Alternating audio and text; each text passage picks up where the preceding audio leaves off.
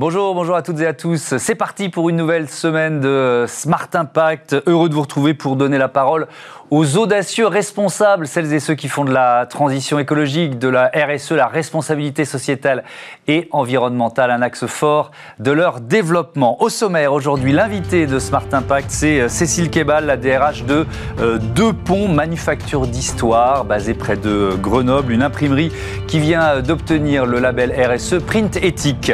Notre débat portera sur le revenu universel. L'idée lancée par Benoît Hamon lors de la campagne présidentielle de 2017 fait son chemin dans toutes les familles politiques. Valérie Petit, députée Agir Ensemble du Nord, porte cette idée euh, à l'Assemblée. Elle sera confrontée à Nicolas Decossin, qui est directeur du euh, développement de l'Institut de recherche économique et fiscale. Et puis euh, dans Smart Ideas, on va sillonner les rues pour venir en aide aux sans-abri avec Bayam Tayari. C'est un entrepreneur social et solidaire, créateur du mouvement On lâche rien. Voilà pour les titres. C'est parti, c'est Smart Impact tout de suite.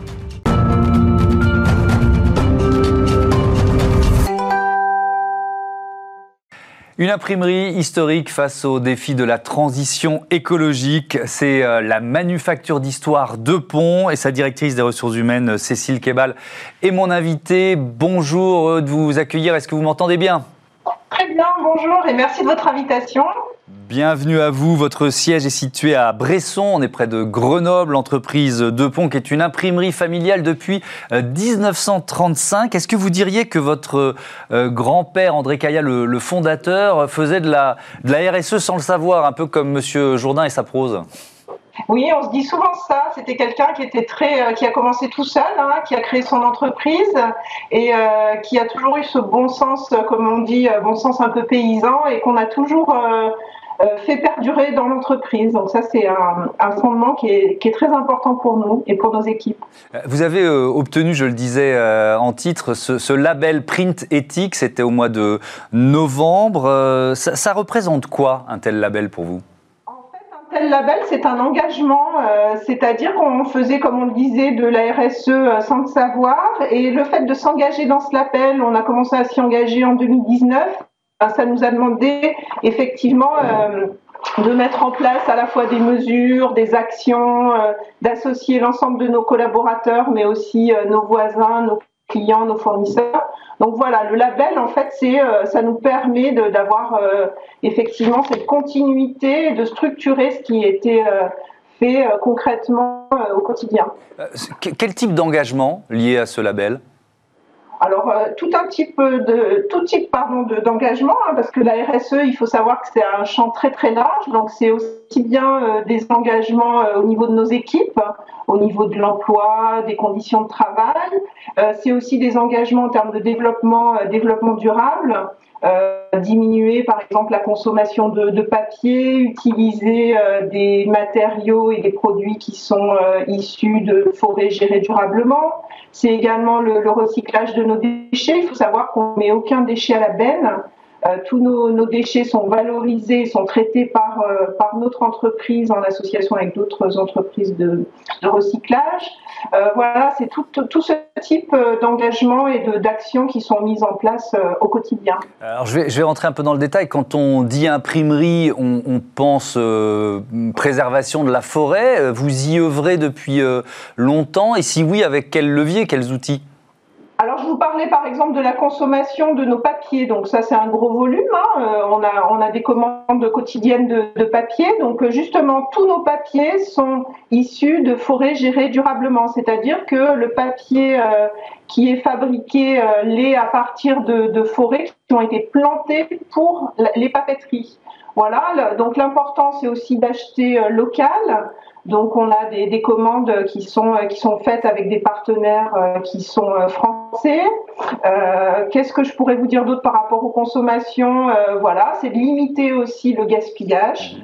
Donc on commande le, la juste quantité de papier. On a ce qu'on appelle des feuilles de passe, c'est-à-dire pour régler notre machine, concrètement on utilise du, du, papier. Donc on va faire en sorte de diminuer ces feuilles qui vont être qui vont être utilisées pour régler la machine. Voilà, on a tout un tas de de mesures et de, volonté comme ça de diminuer les consommations de, nos produits pour au final euh, valoriser des produits imprimés auprès de nos clients qui sont eux aussi très concernés par, euh, par toutes ces questions-là. Alors justement, s'engager comme euh, vous, vous, le faites dans ce label Printetic, est-ce que ça peut aussi vous aider à remporter des marchés, notamment des marchés publics?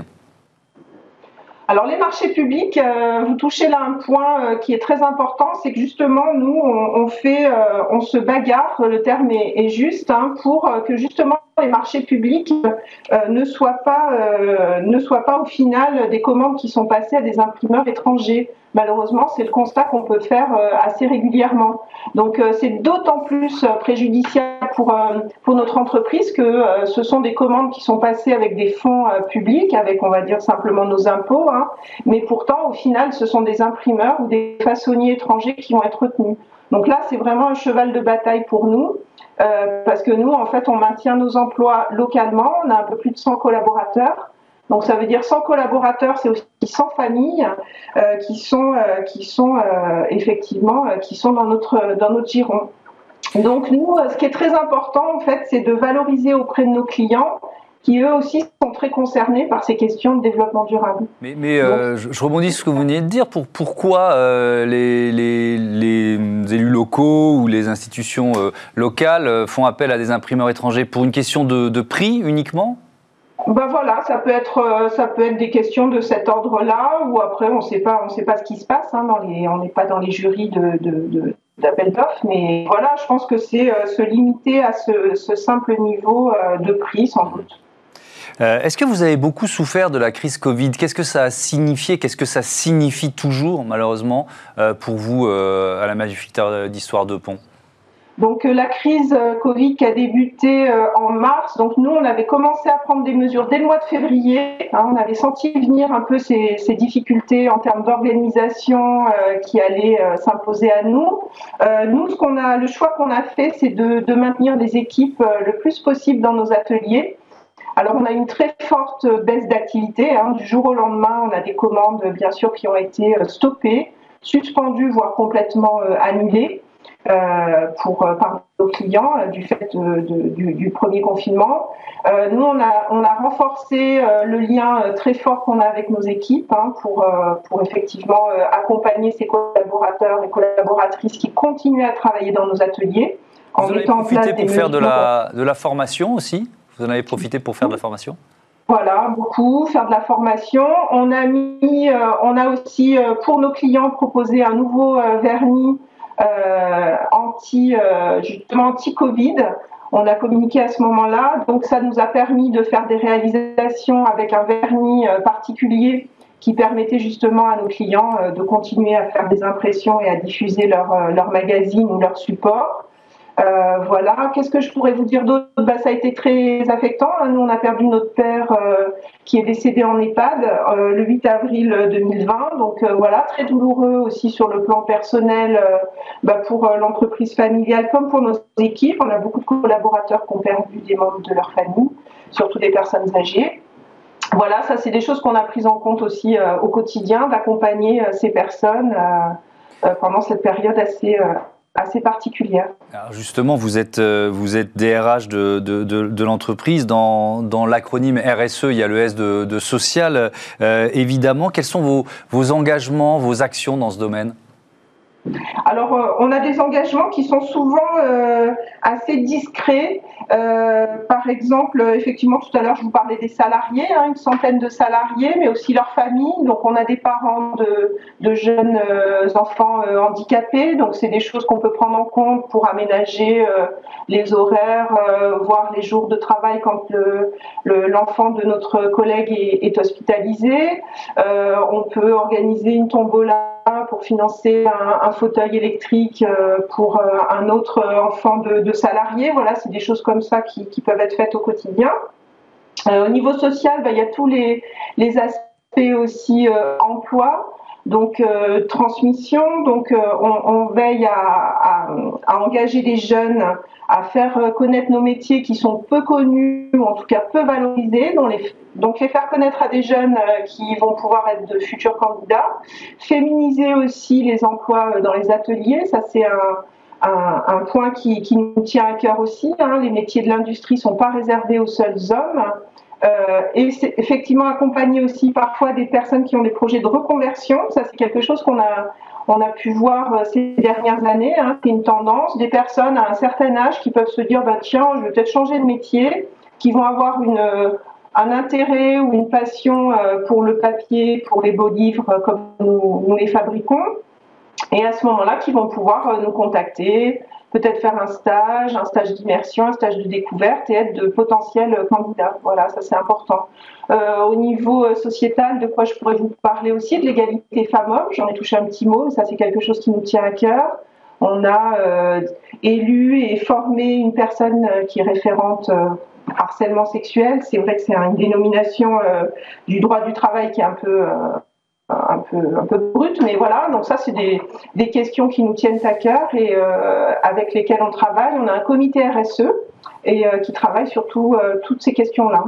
Merci beaucoup, merci euh, Cécile Kebal. Continuez de, nous imprimer de, belles histoires, euh, parce que vos, métiers, effectivement, votre expertise, ça va du, beau livre, du livre d'art euh, à, aux affiches monumentales. Vous venez d'en installer une justement sur la clinique des Cèdres d'Échirol près de Grenoble pour rendre hommage au, personnel soignant. Voilà, on va terminer cette interview avec l'image de cette affiche. Merci beaucoup. Tout de suite, notre débat, le revenu universel de retour euh, dans l'actu politique.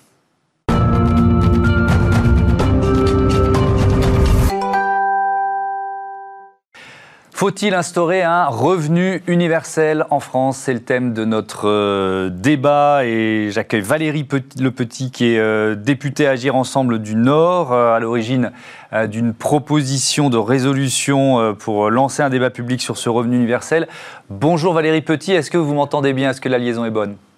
Bonjour, je vous entends très bien. Bon, parfait. Merci d'être là. J'accueille également sur ce plateau Nicolas Lecossin. Bonjour. Bonjour. Vous êtes euh, directeur du développement de l'Institut de recherche économique et euh, fiscale. Euh, Valérie Petit, je commence avec vous. vous. Vous appelez ce revenu universel socle citoyen. Qu'est-ce qu'il y a derrière ce terme? Alors, euh, c'est euh, un nouveau mécanisme pour une, euh, une, idée assez ancienne qui est celle du revenu universel.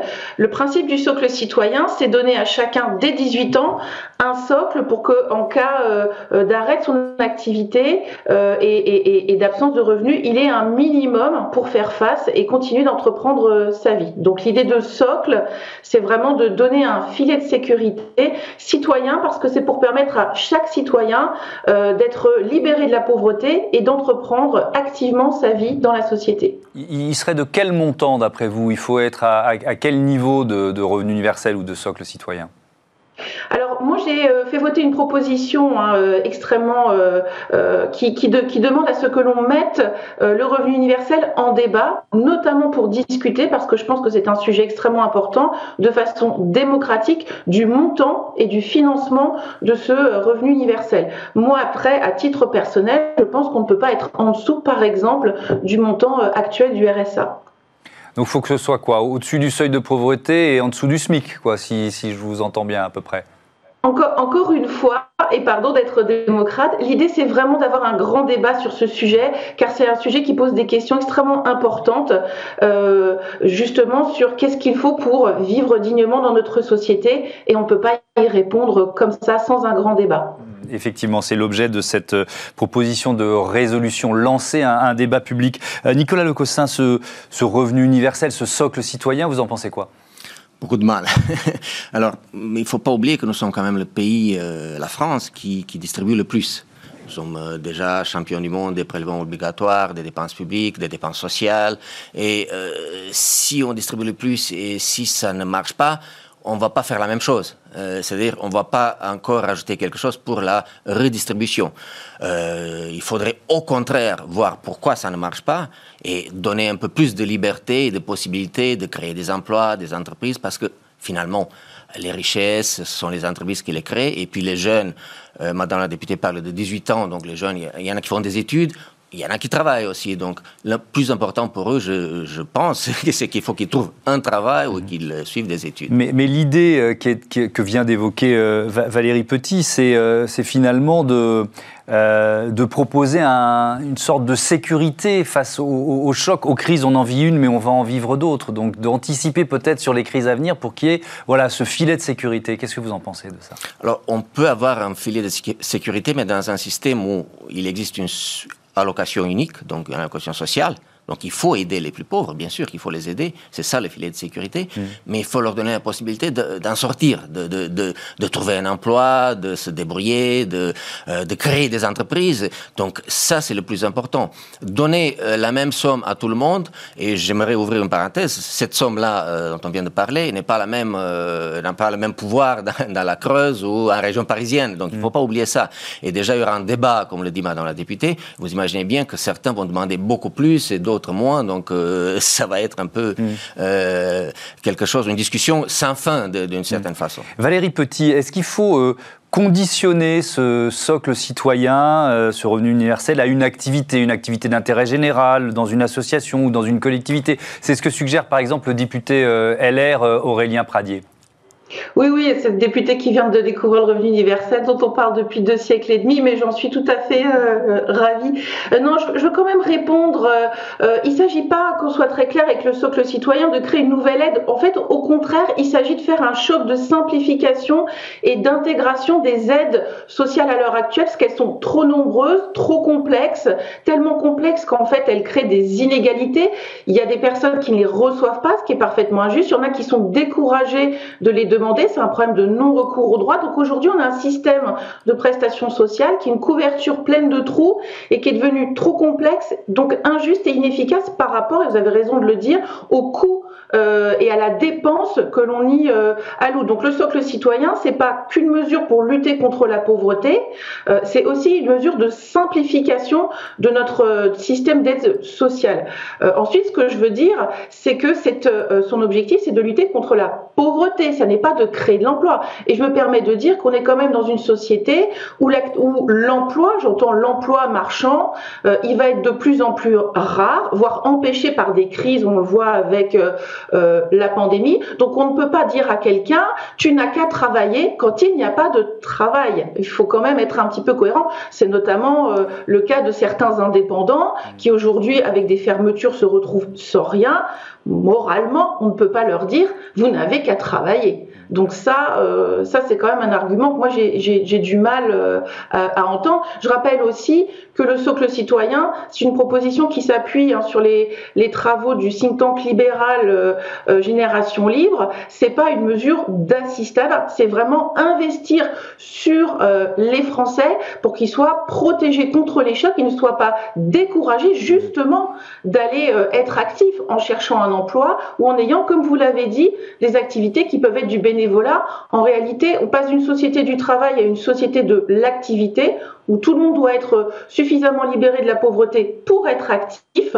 Euh, et euh, c'est, à mon avis, aussi un grand enjeu euh, de ce socle citoyen que de donner un mécanisme face à cette mutation du monde du travail. Nicolas Lecossin, est-ce que, effectivement, j'ai entendu ce que vient de dire Valérie Petit, est-ce que c'est pas aussi une façon d'anticiper sur la robotisation? Je parlais des crises, mais aussi sur la robotisation de la société. Mais là, il y a un point sur, sur lequel je ne suis pas du tout d'accord avec Madame la députée, c'est qu'il n'y a pas de moins en moins de travail il y a de plus en plus de travail. C'est à la France qui souffre d'un manque de travail, pour des raisons qu'on connaît, étatisme, dépenses publiques, bureaucratisation, administration, réglementation, donc il y a beaucoup de causes. Les autres pays, États-Unis, Royaume-Uni, Allemagne, Pays-Bas et plein d'autres pays riches et démocratiques, créent beaucoup d'emplois, de plus en plus d'emplois. Je parle bien sûr de la période pré-Covid. Hmm. Euh, nous aussi, à l'IREF, on est pour une allocation unique, bien sûr, sociale, mais en fonction hein, des critères de revenus, en fonction des besoins de chacun, et pour que chacun puisse sortir de la pauvreté et trouver un, emploi, non pas pour qu'il soit assisté à vie.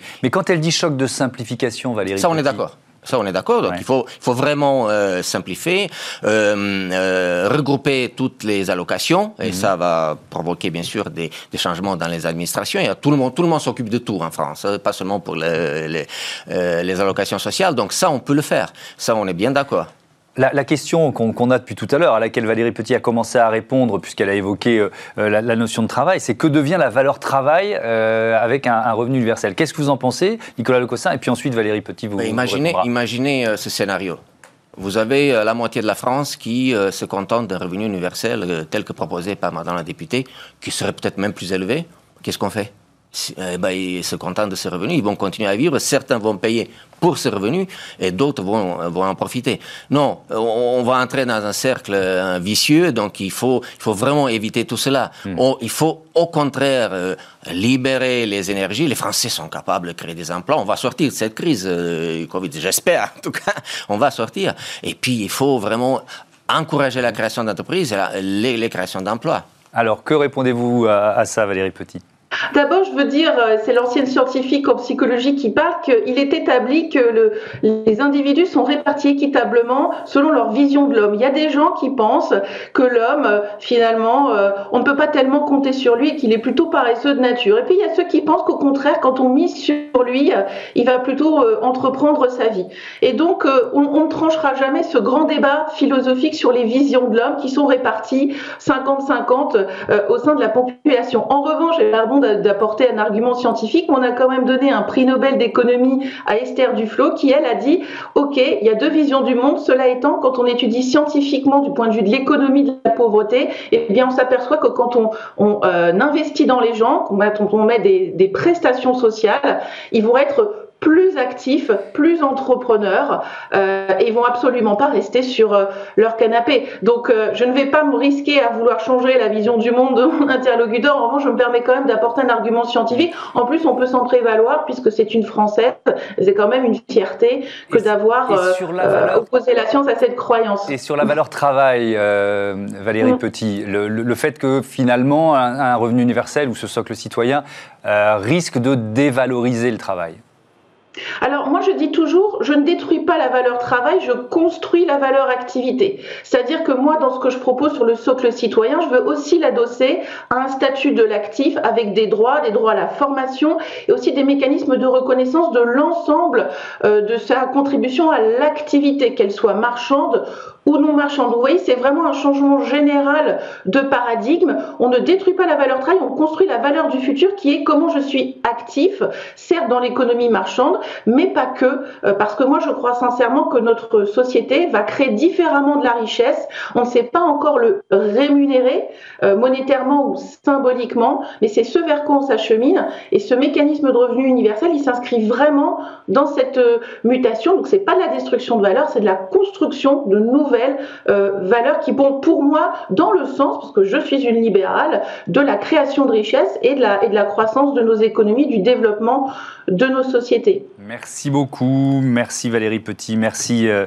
à vous euh, également Nicolas Lecossin et, on aura d'autres occasions de débattre puisque il y a plusieurs familles politiques qui s'emparent de, du sujet et ce sera sans doute l'un des thèmes de, de la campagne présidentielle l'année prochaine. Merci encore une fois à tous les deux. Tout de suite, autre acteur de la lutte contre la pauvreté dans Smart Ideas.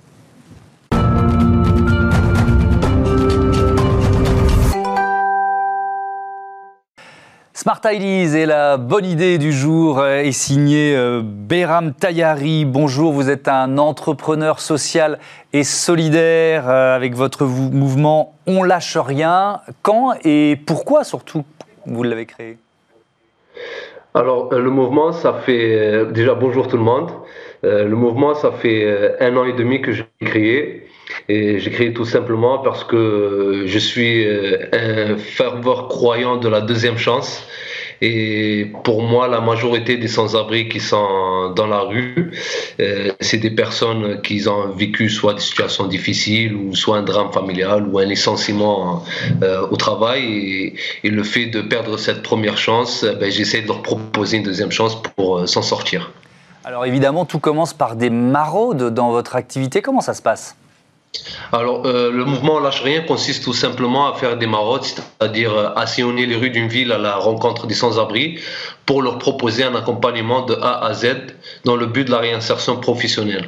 Euh, c'est tout simple, j'ai mon petit sac à dos. Une fois que je finis ma journée de travail, je prends mon petit sac à dos avec euh, des petits sandwichs, des petits repas, un thermos de thé ou de café. Je vais rencontrer les sans-abri pour discuter avec eux, partager un bon moment avant tout, essayer d'instaurer une confiance entre nous deux.